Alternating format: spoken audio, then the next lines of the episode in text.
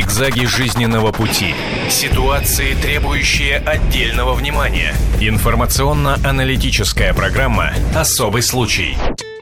Мы приветствуем всех, кто слушает и смотрит радио и телевидение «Комсомольская правда». Это программа «Особый случай». Мы говорим о тех ситуациях, тех проблемах, которые эм, для нас э, оказались важными и интересными. Но надеемся, что и вы поддержите этот разговор, тем более, что в течение этого часа говорить мы будем о том, каким образом будет в скором времени преподаваться история в российских школах. Да-да, тот самый единый учебник истории. Именно о нем сегодня и пойдет речь. Поэтому я сразу представляю тех, кто собрался для этого предмета конкретного разговора в нашей студии. А, я Приветствую политического обозревателя «Комсомольской правды» Владимира Варсобина. А сейчас наш эксперт Сергей Владимирович Журавлев, заместитель директора Института российской истории. Но прежде чем мы приступим к обсуждению этой Это темы... один из авторов учебника этого. Один из авторов, да.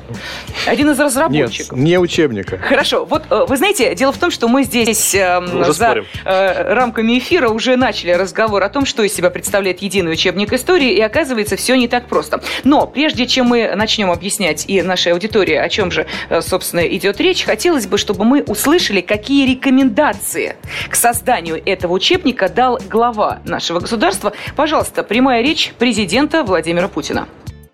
Возможно, стоит подумать о единых учебниках истории России для средней школы, рассчитанных на разные возрасты, но построенные в рамках единой концепции, в рамках единой логики непримерной, непрерывной российской истории, взаимосвязи всех ее этапов, уважения ко всем страницам нашего прошлого. И, конечно, нужно на конкретных примерах показывать, что судьба России создавалась единением разных народов, традиций и культур. Добавлю, что учебники для школы должны быть написаны хорошим русским языком, я с этого начал, и не иметь внутренних противоречий и двойных толкований. Это должно быть э, обязательным требованием ко всем учебным материалам. Правильно, если к созданию общероссийского учебника истории будут привлечены специалисты не только Минобразования, но и Российской Академии Наук, а также двух старейших русских общественных объединений, которые сейчас возобновляют свою деятельность, имея в виду э, историческое и военно-историческое общество. Ну вот, пожалуйста, мы э, услышали, что сказал э, президент нашей страны относительно самого единого учебника истории, а точнее его разработки. Вот, может быть, объясните нам, о чем, собственно, шла речь и какие указания вы получили? Ну вот, я хотел бы как раз обратить внимание на то, что президент сказал, что это должны быть единые учебники, это должны быть учебники в рамках единой концепции. И что к разработке э, этой концепции э, должны быть привлечены и сотрудники Академии наук, прозвучала академическая общественность, и Российское историческое общество, и военное историческое общество. Э, но а поскольку Академия наук – это коллективный член Российского исторического общества, и мы принимаем активное участие в деятельности военного исторического общества, то, естественно, так получилось, что в рамках Рио, Российского исторического общества, была создана сначала рабочая группа, затем был создан авторский коллектив по разработке главного базового элемента этих будущих учебников, а именно научной концепции. Дело в том, что э, действительно вот это, наверное, э, тот самый фундамент, э, его называют еще стандартом, но на самом деле я бы назвал его каркасом, научным каркасом будущих учебников. То, чем мы, собственно говоря, и занимались э, в течение мая, начала июня месяца, и то, что затем э, было рассмотрено на заседании Министерства образования и науки, на заседании Российского исторического общества. И после того, как этот каркас Э, или, так сказать, основа этого каркаса были обсуждены на этих заседаниях. Затем этот документ был вывешен под названием э, историко-культурный стандарт на четырех площадках в интернете. И в течение нескольких месяцев летом проходила общественная дискуссия. Мы получили в результате не одну сотню замечаний, предложений от э, самых разных э, людей. Это и профессиональные историки, и преподаватели из э, центров столицы и регионов, и школьные учителя, и просто люди, не имеющие никакого профессионального отношения к истории, но заинтересованные. Это и краеведы, и просто люди, э, ну, в конце концов, родители дети, которых учатся в школе, поскольку они все заинтересованы в том, чтобы история преподавалась как нормальный предмет, и для того, чтобы школьники получали определенный объем, объем знаний. Вот, собственно говоря, сейчас этап, когда мы систематизируем анализируем вот эти поступившие замечания, предложения через интернет и дорабатываем вот этот самый стандарт, то есть тот каркас научный, э, который должен приобрести какую-то законченную форму, впитать в себя все лучшее, что мы получили от общественности, и затем будет объявлен конкурс. Я, я процитирую э, сообщение, которое, в общем-то, стало причиной нашего диалога. Это а, прошел круглый стол, в котором да. ученые, разработчики вот этой концепции все-таки решили примириться друг с другом, потому что, так понимаю, что, вот правильно президент сказал, а, чтобы в учебнике не было двойных толкований. Mm-hmm. Это как можно себе представить, что, не, что в нашей истории очень сложно, не было двойных толкований. А что ваш в этом круглом э, столе получилось э, договориться? И не получилось. И почему? Ну, я продолжу свою мысль для того, чтобы перейти к круглому столу. Дело в том, что э, когда мы систематизировали те предложения и замечания, которые поступили через интернет, то обратили внимание, что есть, по крайней мере, э, два ключевых вопроса, вокруг которых идут дискуссии. Это вхождение разных народов и регионов в состав России, начиная с древности и кончая современностью. Здесь мы выходим на вопросы колониализма российского и э, добровольности вхождения разных народов, в том числе Кавказ – это горячая точка, очень сложная проблема.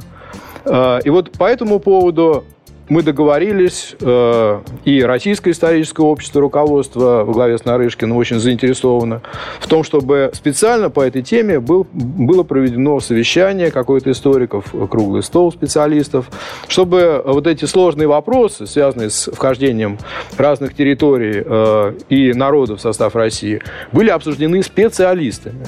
И вторая, такая, второе проблемное поле – это, конечно, советская и постсоветская история. То есть 20 век – новейший период истории России. Зигзаги жизненного пути. Ситуации, требующие отдельного внимания. Информационно-аналитическая программа «Особый случай». Мы приветствуем всех, кто слушает и смотрит радио и телевидение «Комсомольская правда». Это программа «Особый случай». Мы говорим о тех ситуациях, тех проблемах, которые эм, для нас э, оказались важными и интересными. Каким образом будет в скором времени преподаваться история в российских школах? Да-да, тот самый единый учебник истории. Наш эксперт Сергей Владимирович Журавлев, заместитель директора Института российской истории. Мы привлекли и специалистов из э, Московского государственного университета, из РГГУ, гуманитарного университета, и э, из других академических институтов, Институт всеобщей истории, в частности, МГИМО, действительно собрали, ну, я, я, я бы сказал, лучших специалистов по советской проблематике. Причем каждый из них э, специалист в своем периоде истории. Кто-то, скажем, Владимир Прохорович Булдаков, э, корифей по проблематике революционной, истории революции российской. Кто-то, скажем, Андрей Константинович Соколов по истории 20-30-х годов. зрения каждого И так далее. Определенный так период. вот, мы, э, идея была такая. Э, 10 докладчиков по вот этим сложным вопросам российской истории 20 века. И каждый из них представляет не только свой взгляд, но и основные историографические подходы. Потому что, э, на наш взгляд, есть э, очень хорош, очень одно важное отличие. Дело в том, что сейчас министерство уже настроено на то, чтобы вернуться э, к линейной системе преподавания. Сейчас действует так называемый концентр – в соответствии с которым преподавание заканчивается фактически в девятом классе. А 10-11 класс идет натаскивание на ЕГЭ. Угу. То, что, на наш взгляд, абсолютно недопустимо. И э, поскольку мы, когда начали разрабатывать этот э, научный стандарт, мы пытались убедить министерство, что нужно вернуться к линейке, что э, это принципиально. Линейка, не очень понятно. Линейка это когда идет э, хронологическое изучение истории, угу. и заканчивается оно в 11 классе. Там современ... совсем современная. Это значит, что совсем современная история, ну вот так мы прикинули, э, в 10 классе можно было бы изучать э, первую половину века, в 11 классе вторую половину и современности. И это бы значило что? Это значило, что по э, мнению психологов и педагогов, дети в 16, 17, 18 лет уже вполне в состоянии воспринимать альтернативность в истории. И поэтому даже если есть какие-то вопросы, по которым много споров, в обществе, в научной среде, мы могли бы давать э, ученикам альтернативную точку зрения. Рассказывать им, что есть вот такая точка зрения и такие-то аргументы, соответственно. А есть такая-то точка зрения. Игорь Владимирович, секундочку, сразу хочется уточнить. Э, кто будет э, давать вот это альтернативные точки зрения? Сам учитель истории? Или это будет предлагать учебник истории? Вот, вот это очень важный момент, и вы правильно э, обратили на это внимание. Дело в том, что учителя, а мы с ними в постоянном контакте, поскольку разрабатываем на, научный концепт, они э, просят нас, историков профессиональных, они говорят нам, что э, у нас нет возможности следить за новейшей литературой. Дайте нам э, какую-то выжимку из того, что происходит сейчас в историографии. Какие основные точки зрения на проблематику революции, гражданской войны, Великой Отечественной войны, для того, чтобы мы были в курсе современных тенденций. Ну, действительно, после распада Советского Союза у нас историография, то есть изучение истории России, идет очень активно не только в России, но и за рубежом.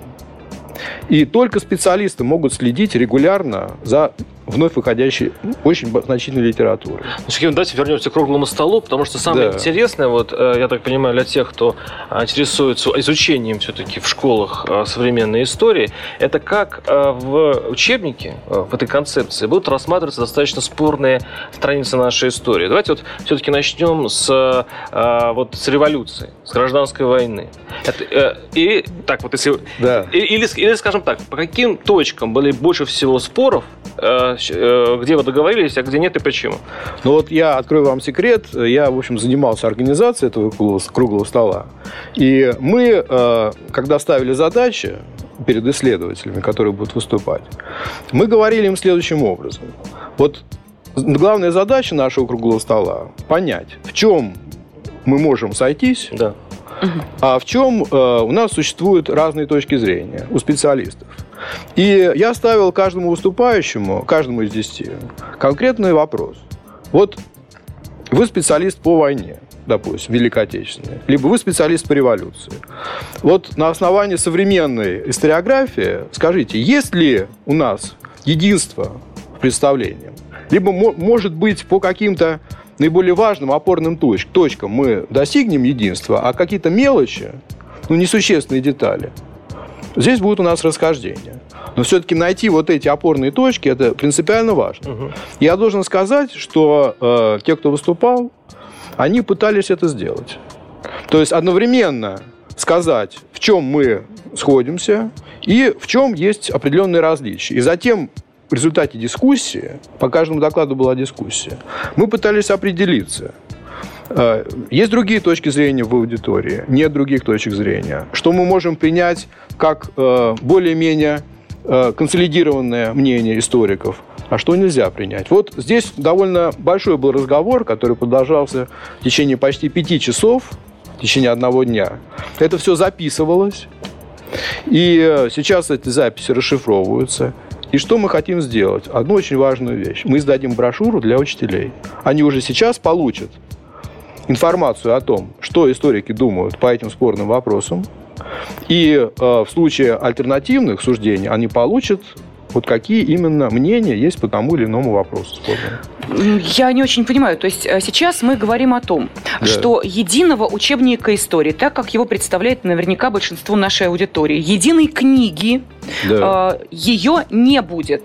Я должен успокоить наших э, телезрителей и радиослушателей.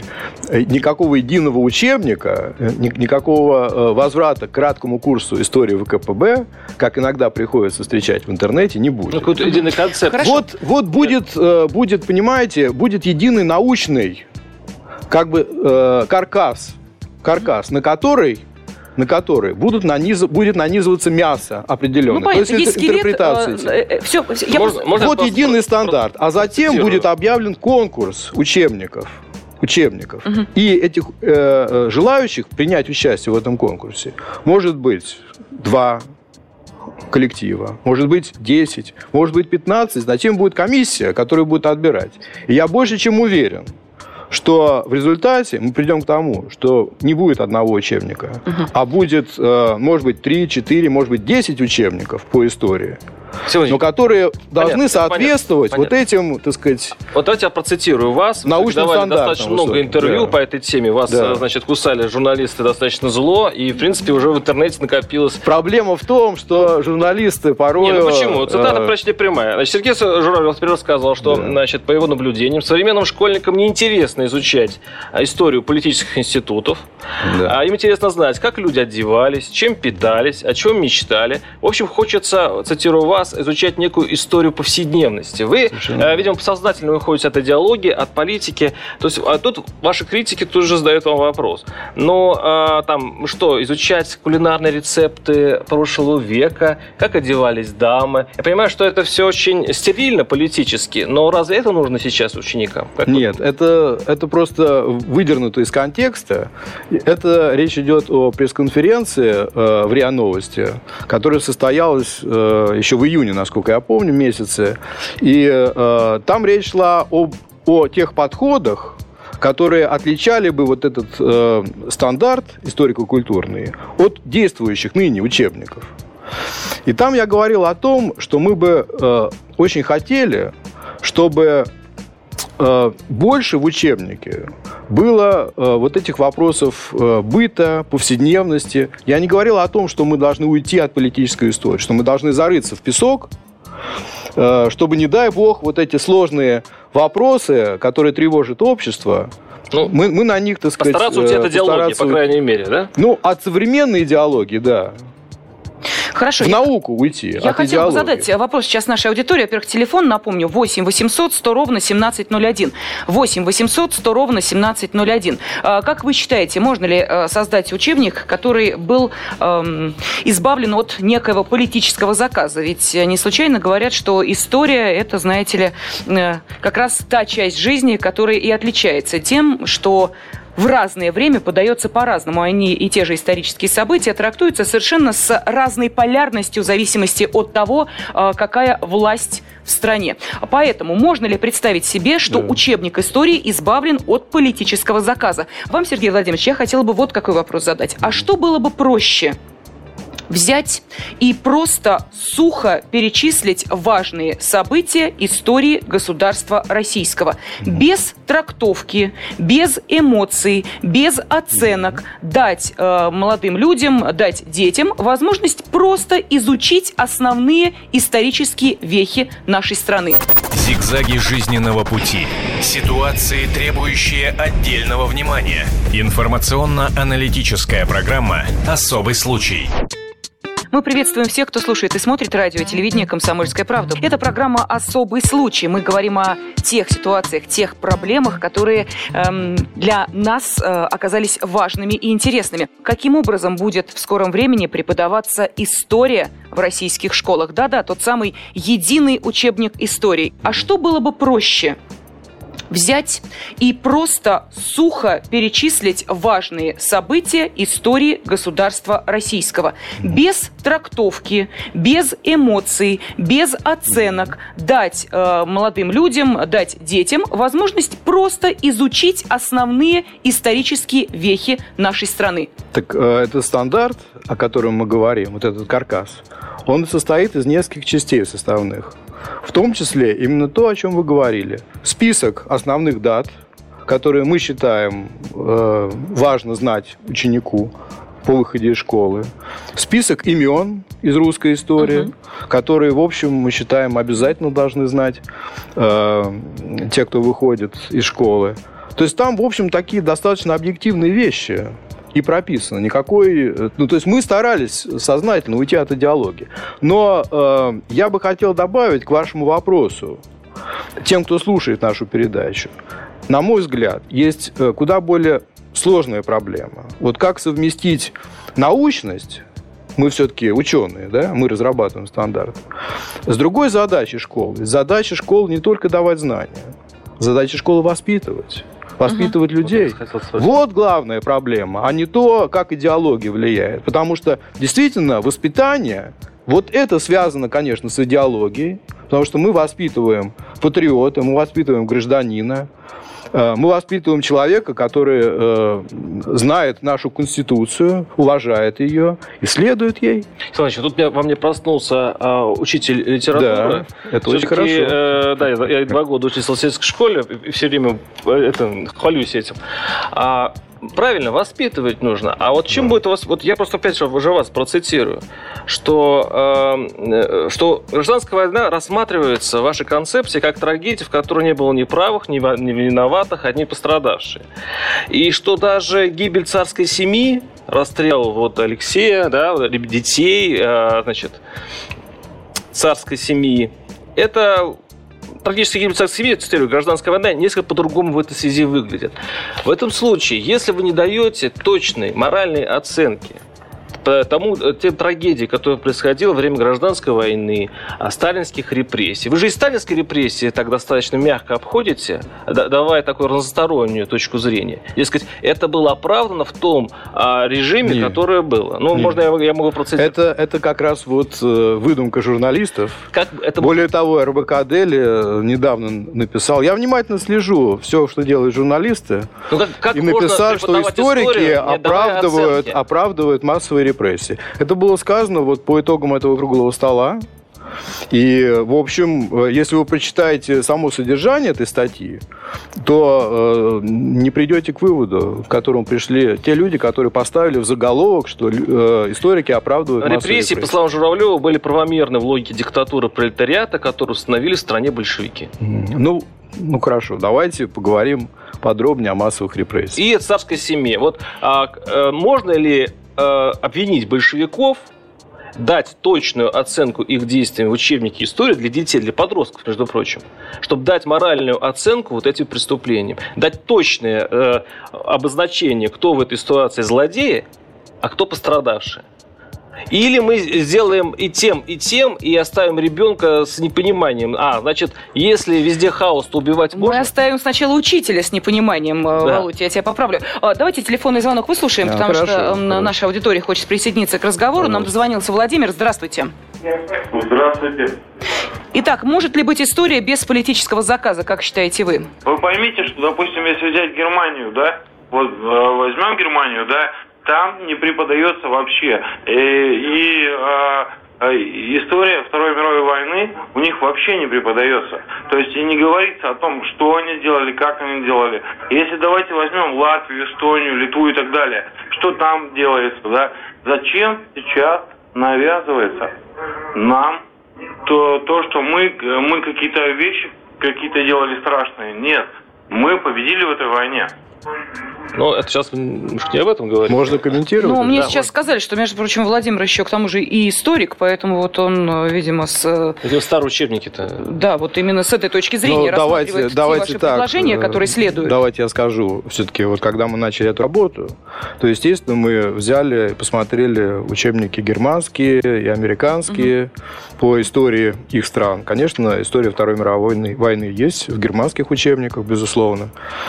Э, что касается вот того, о чем э, говорил наш, наш радиослушатель, да, видимо, то, э, ну, что можно сказать? Так вот, если говорить объективно и откровенно, наверное, трудно припомнить историю какой-то другой страны, особенно европейской страны, которая бы настолько негативно оценивалась в современных учебниках этой страны. То есть мы свою страну не любим. Мы свою страну постоянно критикуем, да. Угу. Мы э, пытаемся морализа... морализаторские оценки давать по поводу тех событий, которые еще, в общем, ну, будоражат общественное мнение. Вот ну, Простите, ну, мы ну, страну не любим на кухне или мы страну не любим в учебниках? В, в учебниках. В учебниках. В учебниках. И в оценках. Э, Учебники в обществе. когда были написаны? Вот о которых вы сейчас говорите. Вот эти абстрактные учебники, Какие от которых мы хотим отойти. Ну, они сейчас действуют, и Понятно. сейчас ученики... Мы говор... Они были когда? Они хорошие учебники. Mm-hmm. Они хорошие учебники. Там над ними работали замечательные методисты. Они, э, большинство из них создано профессиональными историками. Никто не говорит, что это плохие учебники. Нет. Но но Подождите, просто... Другими историками или теми же, которые сейчас учебник создают? Это э, другие историки? А, сейчас учебников никто не создает. Создается Хорошо. научный Создается стандарт. исторический стандарт. Научный да. стандарт. Хорошо. Это те же историки или другие историки? А, частично те же. Те же. Частично другие. Но просто учебников mm-hmm. очень много. Учебников несколько десятков, Поэтому как минимум, ведущих. учебник, да. Да. Но, понимаете, дело в том, что все-таки пришла пора как-то э, прийти действительно к научному консенсусу. Столько литературы. Мы живем как бы в, в разных плоскостях. Вот существует наука историческая, да, в которой многие вопросы, в принципе, решены. И существует другая плоскость. Это э, школа, например, да, который и учебники. Который и учебники. моральный стандарт. Да. вопрос подвис просто. Третья Я плоскость. Третья плоскость. Это общественное представление об истории, которое формируется, к сожалению, в основном на основании кинофильмов, интернета, книг около научного содержания. И вот что влияет на это. То есть мы существуем как бы в разных плоскостях. И идея заложенная э, президентом, как раз заключается в том, чтобы приблизить науку научные представления об истории к общественным представлениям. Один вопрос маленький. Ну, вот Владимир Мединского надо уважить. Владимир Мединский настаивал на том, что учебник закончился все-таки 2000 э, годом. Но, mm-hmm. по-моему, ученые все-таки пришли к выводу, что нужно закончить, заканчивать современными вот этими днями. Поэтому придется включить Владимира Путина, а, анализировать его учебники и такие вещи, как чеченская война и так далее. Это сложно? Это сложно. Это один, один из тех вопросов, которые мы обсуждали на круглом столе. Каким периодом заканчивать учебник? Здесь много за, э, до того, что в 2000 году закончить, и много против. Есть возможность вкратце аргументацию? Мединский, конечно, против. Аргументацию. Хорошо, да. Значит, аргументация осталось. такая. Ну, аргу... Мединского не было на, на круглом столе. В принципе, в принципе, существует международная практика. Научная практика заключается в том, что э, история заканчивается на э, той команде, которая сейчас у власти. Эта команда не берется как история. А в чем сложность? Этот период. Да. Этим занимается политология. Что мешает политологов, политологам помочь нам и сделать этот учебник. Но ну, просто историки основываются... истории. Да, конечно. Позиционным политологам подкинут э, да. идеи, конечно. Э, то есть, э, ну, историки, я думаю, тоже могут все-таки это сделать, но это уже будет не история, это будет политология. Они должны понимать, что они работают на другом поле. А как вы будете выкручиваться? Международный опыт показывает, что во всех странах учебники школьные доводятся до современности. Угу. И сейчас наш нынешний, наши нынешние учебники тоже доведены до современности по истории. Ну, как вы будете анализировать до, до современности. При, приводит, приводит. Дальше, дальше, да, Проблема. дальше. Минута, меньше минуты. А, меньше минуты. Аргументы за. Школьники, если они не увидят тот период истории, в который они жили, они будут недовольны. Они посчитают, что их обидели. Аргументы против. Если они увидят этот период и поймут, что они жили в какой-то другой стране, что то, что написано, не соответствует тому, что они прожили, то они могут критично оценить и весь учебник, сказать, что это угу. тоже фальш. Вот здесь есть за и против аргументы. Ну что, и, сам, э, да, я самое знаю, главное, как, что как мы сегодня вынесли из этого разговора, что единого учебника истории все-таки не будет. Будет исторический стандарт. Вот, собственно, об этом мы сегодня говорили с нашим уважаемым гостем. Сергей Владимирович Журавлев, заместитель директора Института российской истории, был с нами сегодня в студии. Спасибо всем, кто принимал участие в обсуждении этой темы. Ну а с вами были также Владимир Варсобин и я, Елена Фонина. Зигзаги жизненного пути. Ситуации, требующие отдельного внимания. Информационно-аналитическая программа «Особый случай».